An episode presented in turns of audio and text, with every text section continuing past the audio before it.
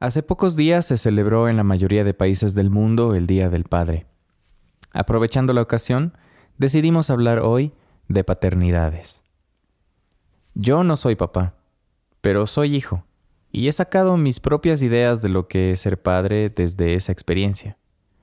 Además, me encuentro en un momento de la vida en que muchos de mis amigos varones están siendo padres por primera vez. Esto me ha llevado a pensar mucho en la importancia de reflexionar sobre cómo nuestros padres y los padres de nuestros padres han ejercido sus paternidades, así como también escuchar a aquellas personas que son padres, sus experiencias, aprendizajes, miedos y dificultades. Creo que lo más difícil de ser padre es justamente ese miedo a equivocarnos. Tenemos pavor de pensar que nuestros errores pueden llegar a influir en su vida, en su futuro.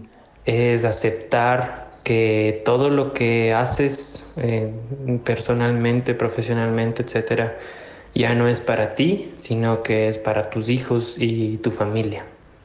Tampoco he tenido pena en en dejar muchas cosas de lado. Estoy en otro país, estoy eh, aprendiendo un idioma, he dejado de lado mi carrera y estoy dedicándome a hacer otra cosa, algo que me permite tener el tiempo para con mis hijas. Ser padre se me hace difícil por tres temas. Uno, porque la familia está lejos. Segundo, porque la sociedad está un poco fuera de contexto y le pone etiqueta desde una vez a un bebé sin dejar que el niño se desarrolle y obtenga su propio carácter o su propia decisión. Y tres, tiene que ver con el tema de seguridad, ¿no? Los hijos son parte de uno y es complicado mantenernos alerta en todo momento. Sus decisiones no les afecte o no se equivoque. Es parte de la vida equivocarse y sigue siendo hasta ahora, aunque ya son ya son adultos, pero esa es la mayor preocupación que, que he tenido. Y algo que sí fue difícil al inicio fue el cambiar mis estructuras mentales entre lo que yo aprendí, que recibí de mis padres, de la familia, de la cultura, etc., y los nuevos paradigmas de vida. Te puedo decir que en los últimos dos años, casi tres que tienen mis hijas, no he podido dormir bien y no he tenido vida social, pero estoy bien con eso. Esto es Oreja Peluda, un podcast donde exploramos formas más saludables de vivir las masculinidades. En el episodio de hoy hablaremos sobre cómo la búsqueda constante por ejercer la paternidad de distintas maneras nos está dejando generaciones de padres dispuestos a repensarse y reinventarse. Yo soy Daniel Pérez.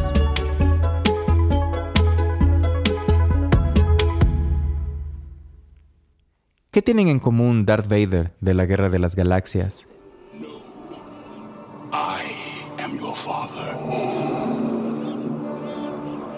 Vito Corleone de El Padrino.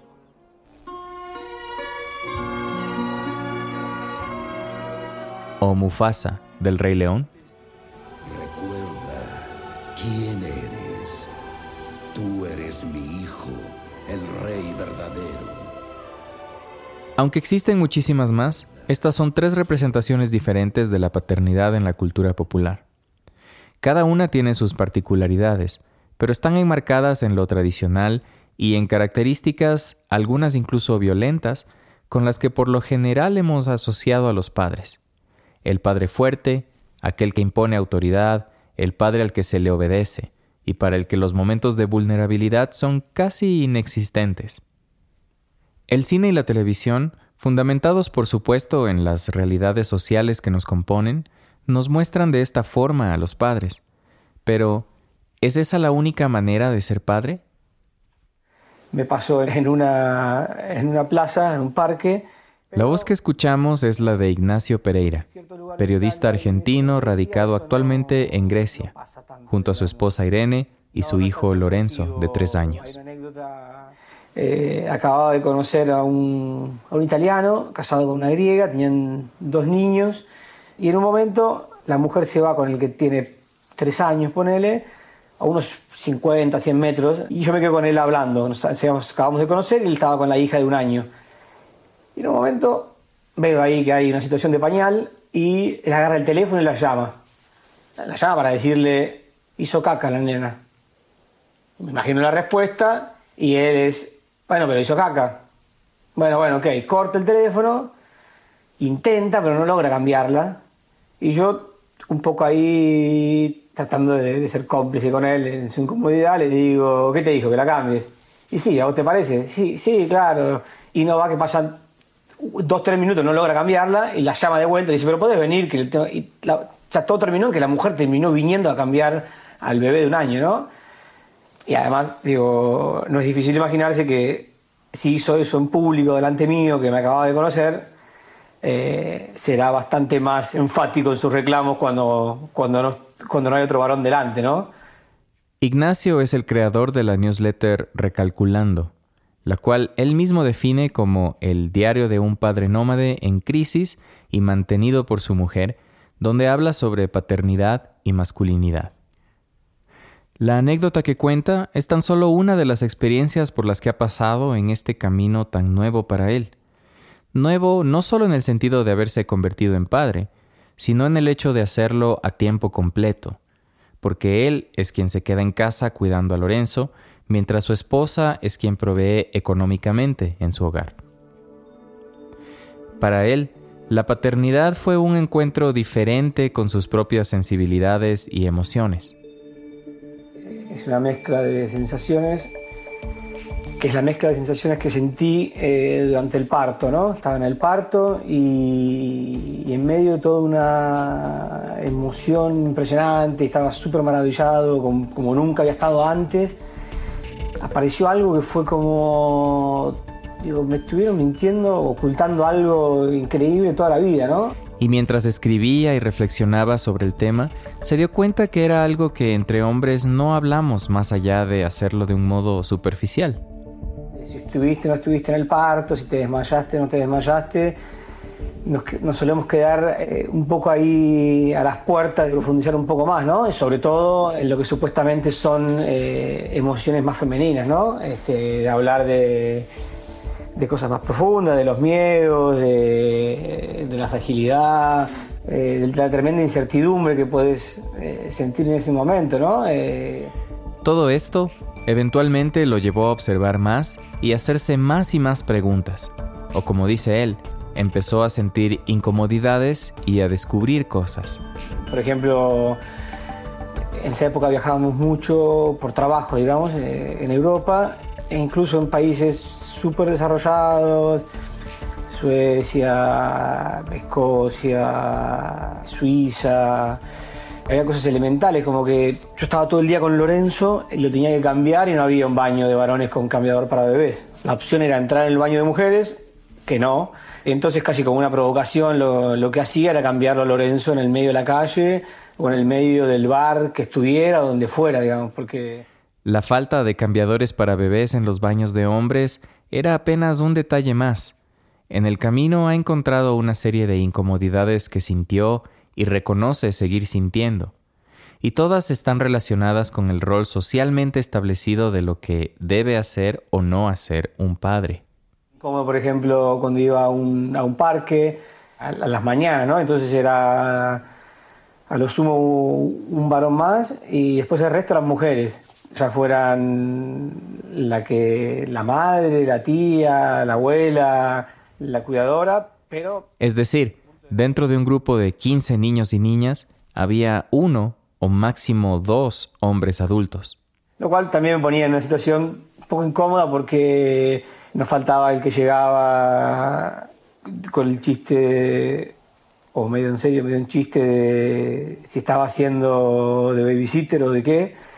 Y también un poco la mirada de sospecha, ¿no? Eh, ¿Qué hace este tipo acá adentro? O sea, no, no, es un lugar al que sentís que perteneces, ¿no? Porque se daba cuenta de cómo la sociedad impone ciertos roles y expectativas sobre lo que deben hacer los padres y las madres. Que existe esta mirada de que uno como varón tendría que estar trabajando, ¿no? Eh, trabajando para ganar plata, ¿no? Trabajando, cuidando este, a un hijo. Este tipo de experiencias y aprendizajes llevaron a que la paternidad para Ignacio se convierta en una crisis de su masculinidad. Hasta ese momento no me había preguntado nunca qué era ser hombre y, la verdad que, ¿por qué me lo iba a preguntar si yo había estado siempre cómodo, ¿no? Había siempre trabajado, había siempre ganado plata, nunca había dependido de nadie económicamente. A los siete meses de haber nacido su hijo, Lorenzo, su esposa, que también es periodista, obtuvo una buena oportunidad laboral, por lo que decidieron entonces que sería él quien asumiría el cuidado de Lorenzo y de la casa, y que ella se ocuparía de ser el principal sostén económico. ¿Qué es ser un hombre, no? Eh, ¿Qué hombre soy si no trabajo? Este, y fue duro porque eh, llevaba 20 años trabajando sin parar, nunca había hecho eh, Ignacio confiesa que a veces todavía le es incómodo sentir ese lugar de varón mantenido por su pareja, de acuerdo a los roles de género preconcebidos. Eh, pero es algo que no, que no tiene que ver con ella, sino que tiene que ver conmigo y con la sociedad, ¿no? Me, gusta mucho. Además, esa crisis lo ha llevado a entender situaciones que atraviesan las mujeres que maternan a tiempo completo y cuya realidad es usualmente ajena a los hombres. Pero claro, ahora me dolían porque me tocaban a mí. No sé, que, un amigo me pregunte, ¿y qué estuviste haciendo? Y dice, no, no, la verdad que nada, estoy en casa todo el día con, Lorenzo y, me liquida porque no tengo tiempo a hacer nada. Y que la primera respuesta sea, va, no haces nada y encima te quejas, ¿no? Eh, es posible que ahora veamos a más padres participando del cuidado y de las crianzas, pero a grandes rasgos, Ignacio piensa que los cambios en las formas de paternar han sido superficiales. Porque sigue siendo una cultura patriarcal, entonces eh, el hombre, aunque tenga la posibilidad, sigue sin, eh, sin, ocuparse. En otras palabras, tal vez sea más común ver a los padres compartir más tiempo con sus hijos e hijas, pero todavía hay una jerarquía social y familiar. Uno empieza a hacer algunas cosas que son este, bien vistas. Empezás a llevar a tu hijo al parque los fines de semana, eh, empezás a hacer las compras, te empezás a ocupar como, varón de aquellas tareas más agradables o menos desagradables o menos sucias, este, pero de fondo estructuralmente no cambia, ¿no? No, cedemos los espacios de poder, no nos ocupamos de, lo incómodo, de lo sucio, no nos ocupamos del pañal o de llevar el calendario este, de las visitas al médico, al pediatra de los hijos. Este... Socialmente, los hombres seguimos ocupando un rol de privilegio. Porque tenemos los trabajos mejores pagos, porque tal vez eh, en general, esto sí, hay números y es abrumadora la diferencia, que una vez que llega un hijo, una pareja, el hombre es irrisorio la cantidad de hombres que dejan su carrera, eh, mientras que las mujeres es como natural, ¿no? Así es hay números. Para poner un ejemplo, según un reporte de ONU Mujeres, las mujeres dedican entre una y tres horas más que los hombres a las labores domésticas, entre dos y diez veces más de tiempo diario a la prestación de cuidados a los hijos e hijas o personas mayores y enfermas, y entre una y cuatro horas diarias menos a actividades de trabajo remunerado. Este tipo de discusiones son importantes para visibilizar la realidad en la que nos encontramos. Gracias a esto se pueden proponer cambios reales. Parte de estos cambios implica no sobrevalorar el trabajo que como padres nos corresponde a los hombres. Si vas a tu hijo al médico no es que sos un héroe, estás cumpliendo básicamente tu rol de padre en una pareja donde lo más justo es el reparto real ¿no? de las cargas incluyendo aquellas cargas invisibles, ¿no? Con cargas invisibles, Ignacio se refiere a todas las pequeñas cosas de lo cotidiano.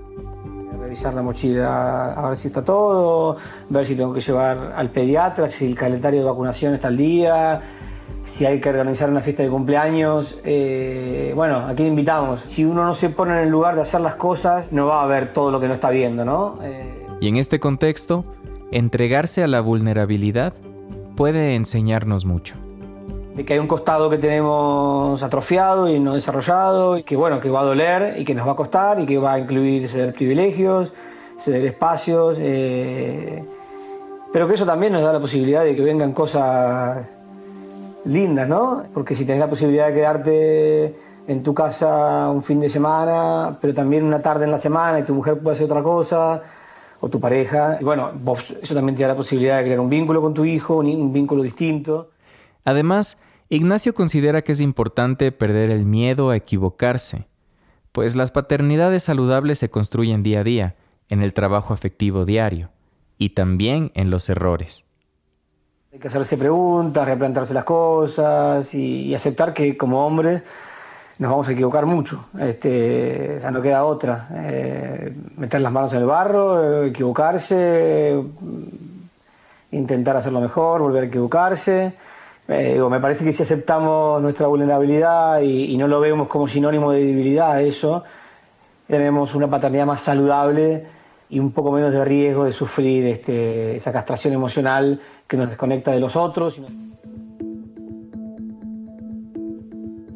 nombre es Matías Criado, soy psicólogo, soy diplomado en género y soy docente universitario. Trabajo con papás desde hace más de seis años soy papá de dos hijos y en este momento eh, estoy tratando de escribir mi próximo libro. Matías coordina el colectivo Paternando en Argentina, un colectivo que nació de su necesidad de encontrarse con otros padres.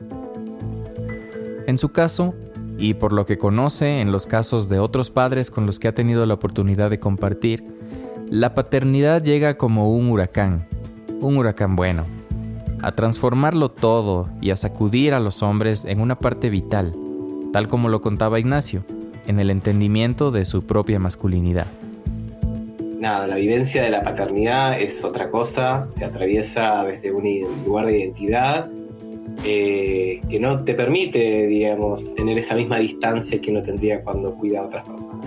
En su camino se ha encontrado con un montón de padres que no solamente están nerviosos, angustiados, tristes o enojados, sino que no saben tampoco a veces qué sienten. Y se dio cuenta que es normal y muy común que los padres se sientan abrumados, a veces incluso perdidos. No sabes eh, qué hacer, no hay nadie que te pueda ayudar, que te pueda acompañar, que te pueda guiar. Es algo que también me han comentado algunos amigos cercanos que ahora son padres lo poco acompañados que pueden llegar a sentirse. La verdad que la soledad que sienten los padres es muy, muy grande. Y como también le pasó a Ignacio, empezó a darse cuenta de que la sociedad tiene muy marcados los roles que usualmente se esperan del padre o de la madre. Encontraba con que cada vez que yo llevaba a mi hija a distintos espacios, como plazas, como iba a la escuela a las reuniones de padres, o como a veces iba a algunos lugares públicos y tenía que encontrarme que no había baños, que me miraban como algo raro, ya sea de un lado positivo, como que era un gran padre y era un héroe por cuidar a mi hija, o bien eh, como algo de, bueno, ¿dónde está la madre? ¿no? ¿Qué pasa que estás solo? ¿Necesitas ayuda? Eh, entonces, en estos lugares me sentía muy incómodo. Así que Matías comprendió que el asunto iba más allá de él y de sus propios cuestionamientos, y que era momento de hacer comunidad entonces empezó a organizar las reuniones para padres y a darle forma a Paternando. Esas incomodidades, esas interpelaciones hacen a que, bueno, yo piense que esto no me pasa solo a mí, que esto le pasa a un montón de otros hombres, y especialmente de, de esta generación actual. Además, algo que viene también marcado por las generaciones actuales es saber que las paternidades van más allá de los hombres cis heterosexuales. A través de Paternando, Matías ha aprendido, por ejemplo, muchísimo de las paternidades homosexuales y las paternidades trans. Muchos eh, tienen que atravesar su paternidad a través de un programa de adopción, eh, incluso por ser una persona no gestante, a pesar de ser paternidades trans, puede ser que no gesten y geste tal vez su pareja u otra persona, eh, o también incluso en el cambio registral y en un montón de situaciones complejas por eh, técnicas de reproducción asistida. Matías explica que las paternidades trans están atravesadas por dificultades que van más allá de las personales. Deben romper barreras que vienen impuestas por la sociedad. Yo creo que las paternidades trans vienen a enseñarnos un montón de cosas. Eh, no solo como, como, experiencia, sino también incluso eh, como que nos vienen a mostrar que realmente tenemos que abrir un poco más nuestra mente y no pensar tanto solo en nuestra agenda. Eh, realmente las paternidades trans se encuentran a veces dificultadas de trabajo, no, no, pueden, digamos, ubicarse en ese lugar tradicional del padre proveedor. Entonces esos mandatos no están tan firmes como en mi caso o en los varones cis heterosexuales. Eh, o por ejemplo, otras cosas que, vemos de, de es que, que, realmente hay una dificultad cuando la sociedad dice, bueno, ¿y la mamá dónde está? Por ejemplo. O bueno, ¿Y la mamá dónde está? Esta pregunta refleja la manera en que socialmente se desvincula a las paternidades del cuidado de las infancias.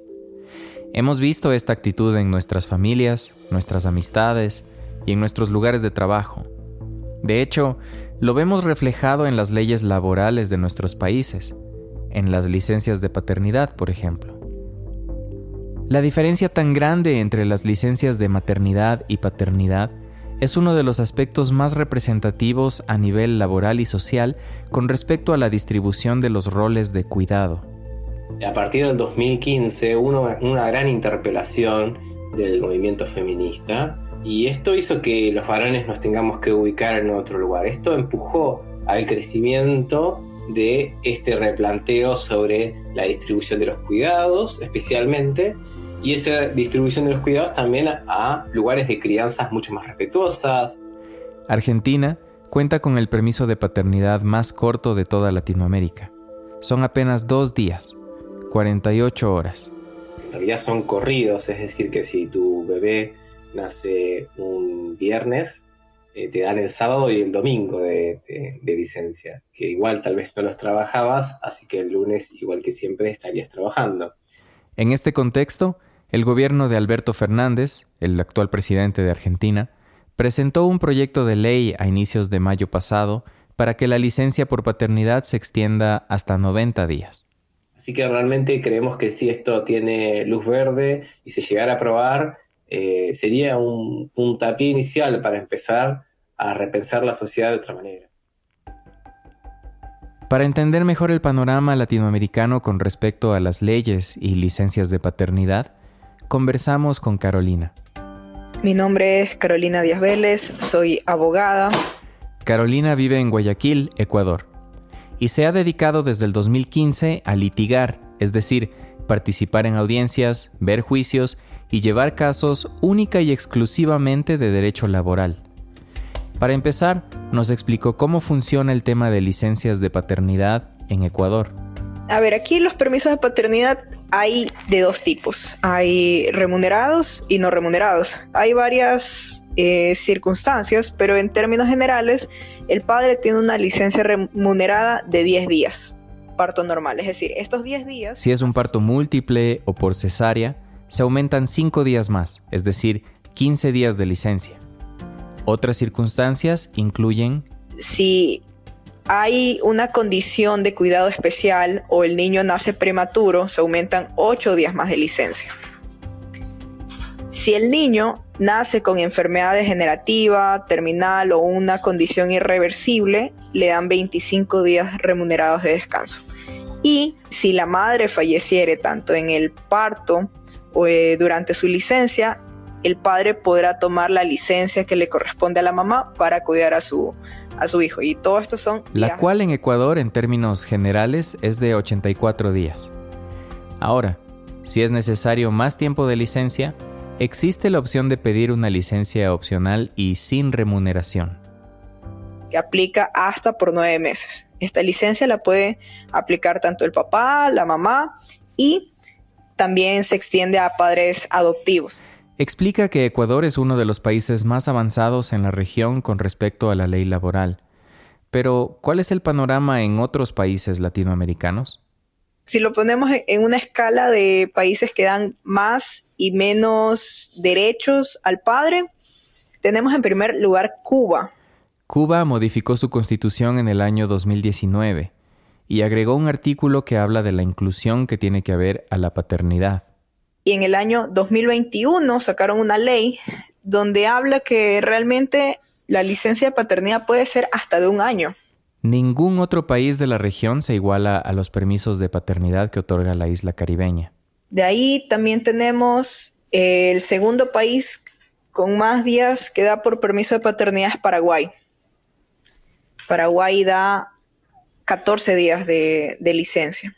De ahí todo viene a menos. Viene Uruguay, que tiene 13 días de permiso. De ahí, si no me equivoco, es que viene Ecuador, que viene con 10 días. Costa Rica, en cambio, no ha modificado su constitución desde el año 1949. Le han hecho ligerísimas reformas, pero es la misma. Entonces no contemplan temas de inclusión como paternidades responsables. Y recién el mes pasado, recién el 7 de abril del año 2022, hicieron una norma para dar una licencia de paternidad, que son solamente ocho días. Y de ahí las licencias son menores en los demás países. Como por ejemplo este caso de Argentina, que son solamente dos días. ¿Por qué las licencias de paternidad son tan distintas en todos los países? Carolina explica que de alguna u otra manera este tema es un poco optativo. Porque existe un organismo internacional que es la OIT, la Organización Internacional del Trabajo. La OIT regula de cierta manera cómo los países deben resolver las leyes en materia laboral. Pero en su convenio sobre maternidad solo habla de esto, habla de las maternidades, habla de la mujer, habla de la defensa al embarazo, a la lactancia, a las horas de descanso, pero no habla del hombre. Entonces, mientras este organismo internacional regulador no ponga una especie de vara o directriz inclusiva, los países no se van a ver obligados a mejorar sus leyes, y dependerá de cada política interna o de cada revolución interna que suceda en cada país. Y no es que aumentando las licencias de paternidad de pronto todos los hombres van a ser mejores padres. Es mucho más complejo que eso. Pero las leyes pueden ser un factor importante para promover nuevas dinámicas familiares. Las licencias remuneradas son las más beneficiosas porque también tenemos que ponernos en los zapatos de un trabajador. Puede que tenga toda la intención de estar en su casa, pero si eso le resta dinero, no lo va a hacer ¿Por qué? Porque también tenemos esta cultura de que el hombre es el proveedor y realmente en muchos hogares el hombre es el proveedor. Todo está relacionado y así como las licencias de paternidad pueden mejorar para generar más igualdad sobre quién ejerce el cuidado de las infancias, también es necesario promover el cambio social y cultural hacia paternidades más involucradas. Carolina explica que hay dos aspectos importantes que deben ser considerados. Por un lado está la precariedad laboral, Muchas políticas de contratación son discriminatorias, así no lo digan, así no sean abiertos en ello, pero buscan no contratar mujeres, no contratar mujeres jóvenes, le preguntan a las mujeres detalles como si recién se han casado, si usan algún método anticonceptivo. Entonces ya tienen esta mentalidad de que la mujer es la que me va a causar problemas. Aparte de todas las consecuencias de desigualdad de género que esto implica, se genera también una cultura en la que las personas que piden permisos y licencias en su trabajo de alguna manera también son castigadas, ya sea con disminución de jornadas, multas o despidos. Hay una cultura de temor muy grande sobre perder tu trabajo. Entonces el hombre intenta evitar eso, porque es, lo que te digo, ya se espera que la mujer vaya a faltar al trabajo y ya. E inclusive hay, hay normas que impiden que se la despidan, pero el hombre no está tan protegido. Y el segundo aspecto que Carolina mencionó es directamente el machismo. Existe bastante esta vergüenza de, de admitir que quieres estar en casa, que quieres ser un hombre de familia, porque eso no es algo que se ve aquí con normalidad. Entonces, quizás es ese temor de, de, que le moleste, se le quieran cargar inclusive los compañeros de, ah, que te vas a la casa, estar de mandarina. Para quienes nos escuchan fuera de Ecuador, aquí es muy común utilizar el término mandarina para burlarse de los hombres que se quedan en casa, un término que refleja perfectamente el machismo arraigado que tenemos en la cultura. Este machismo y los miedos que producen los lugares de trabajo de que si tomas mucho tiempo libre lo puedes perder, son frenos culturales que van más allá de cualquier norma legal. Y podemos inclusive poner licencias paternales del tiempo que sea, pero creo que mientras tengamos esos frenos que como sociedad eh, impiden que un hombre se relacione eh, dentro de, la, de, las paternidades correctas y responsables, eh, es difícil que tomen ese camino. Aquí está Matías nuevamente, profundizando en esta idea. Nosotros vimos las experiencias que habían tenido otros países y acá también estuvimos estudiando las experiencias en Argentina, que cuando se les daban días a los papás eh, por licencia por paternidad, eh, para que estén al cuidado de sus hijos, muchos de estos varones a veces no se tomaban la licencia completa y volvían antes a trabajar. Esto les daba también la pauta de que es necesario hacer un cambio cultural, de repensar cuáles son los roles y las tareas de cuidado para los varones. Porque todavía lo más común es pensar que nuestro rol es ser el que lleva el plato a la mesa todos los días. Sin embargo, podemos pensarnos a nosotros de una manera muy diferente, como ser quien tiene deseo de dormirlo, de mecerlo, de ser quien lo conoce los primeros días y quien se deja atravesar emocionalmente por esa experiencia de conocer a un bebé recién nacido, a tu bebé recién nacido. Y en este punto enfatiza lo importante de que este tema se aborde como una problemática de género. Y en ese sentido es donde vemos que hacer una licencia por paternidad sin un acompañamiento, sin una obligatoriedad, sin una idea en relación al atravesamiento de género, termina siendo como una política incompleta, que no termina generando lo que se está buscando para ello. Como hemos escuchado, el problema va más allá de decretos y legislaciones, porque se trata de un asunto estructural. La sociedad espera que sea la mujer la que cargue con todo el peso de la reproducción y de la familia, incluso en temas de planificación familiar, como lo hemos discutido en episodios anteriores. Los comportamientos que se esperan de los hombres en una sociedad patriarcal como la nuestra influyen mucho en la forma en la que se perciben esos días de permiso, como si fueran oportunidades o tiempo libre para trabajar más y conseguir más dinero, y eso desvirtúa por completo el sentido del cuidado y de ese tiempo de licencia de paternidad. Lo que vemos acá en Argentina es que hay muchos colectivos de varones, hay muchos espacios y agrupaciones de varones, pero casi todas se han dedicado a trabajar en relación a las violencias o a los vínculos de noviazgo y pocas se han planteado realmente sobre el rol del cuidado y de la paternidad. Matías explica que reconocerse como padre y trabajar en ser mejores para una presente o futura paternidad quizá a diferencia de nuestros mismos padres, es también una manera de reconocerse como hombre. Y claro, en estos cuestionamientos se incluye la revisión de nuestros privilegios de género, como los lugares de poder. La verdad es que nosotros tenemos una mirada específica para con la masculinidad. No pretendemos que la masculinidad sea o se convierta en una nueva masculinidad o una nueva paternidad y que adopte nuevas estrategias para sostener el poder. Queremos que las paternidades empiecen a moverse de estos lugares de poder. Esto implica, por ejemplo, aprender de otros movimientos, como los feminismos y la crianza respetuosa.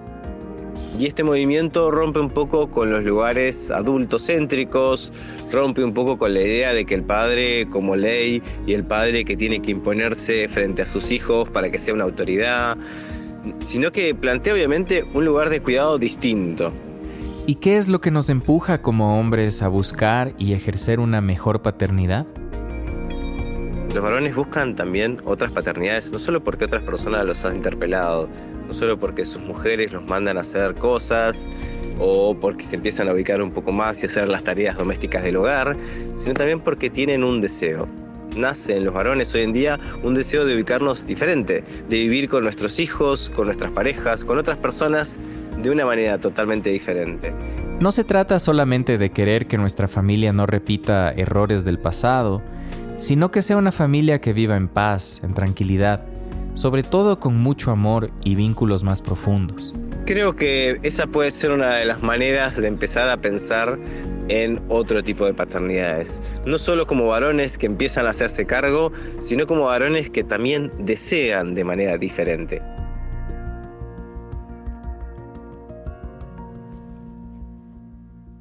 Pero una paternidad más respetuosa, afectiva y empática no está exenta de errores.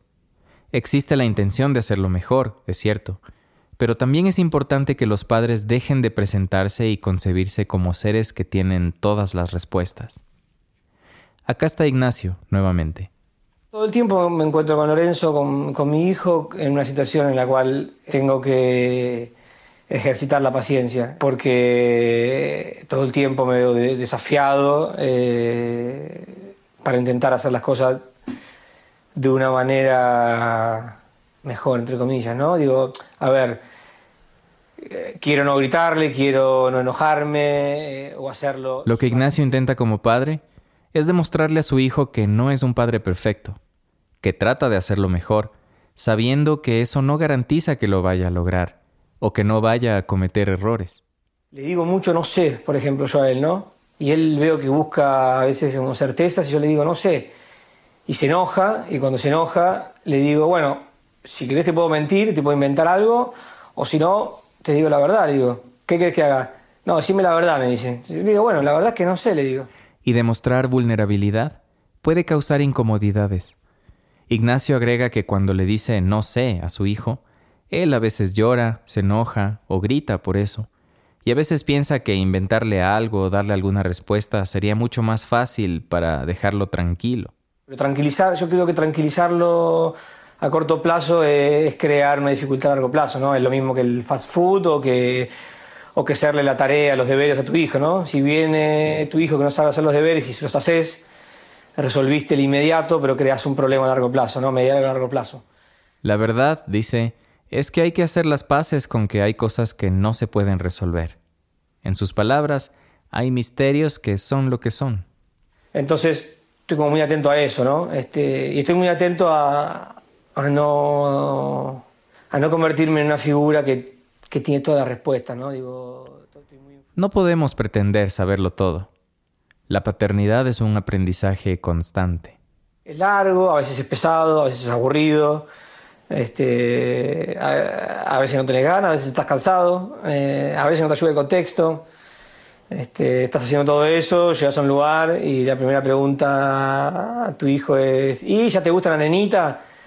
Ignacio menciona este ejemplo porque dice que se repitió mucho con su hijo.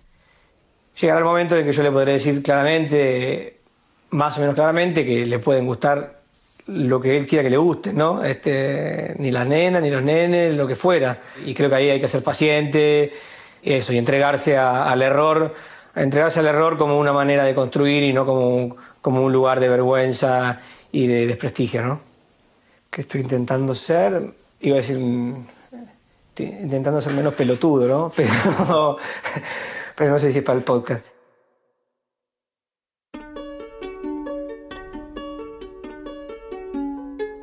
Muchas gracias a Ignacio Pereira, Matías Criado y Carolina Díaz. Gracias también a las personas que aportaron con sus respuestas para la intro de este episodio. Oreja Peluda es producido en colaboración con la Fundación Frederick Egbert y presentado con el apoyo de Next Gen Men. En el proceso de producción colaboran Gustavo Endara, Sarah Harold, Samantha Ncesi, Remoy Philip, Jake Stika y Germán Villegas. En Oreja Peluda somos María Fernanda Borregales, Adrián Ceballos, María José Mesías, Diana Romero y yo, Daniel Pérez. Si te gusta lo que hacemos, puedes ayudarnos compartiendo nuestro contenido y siguiéndonos en Instagram, Twitter y Facebook. También, si quieres conocernos más, recibir recomendaciones y enterarte de detalles detrás de la producción de cada episodio, te invitamos a suscribirte a nuestro boletín mensual. Gracias por escuchar.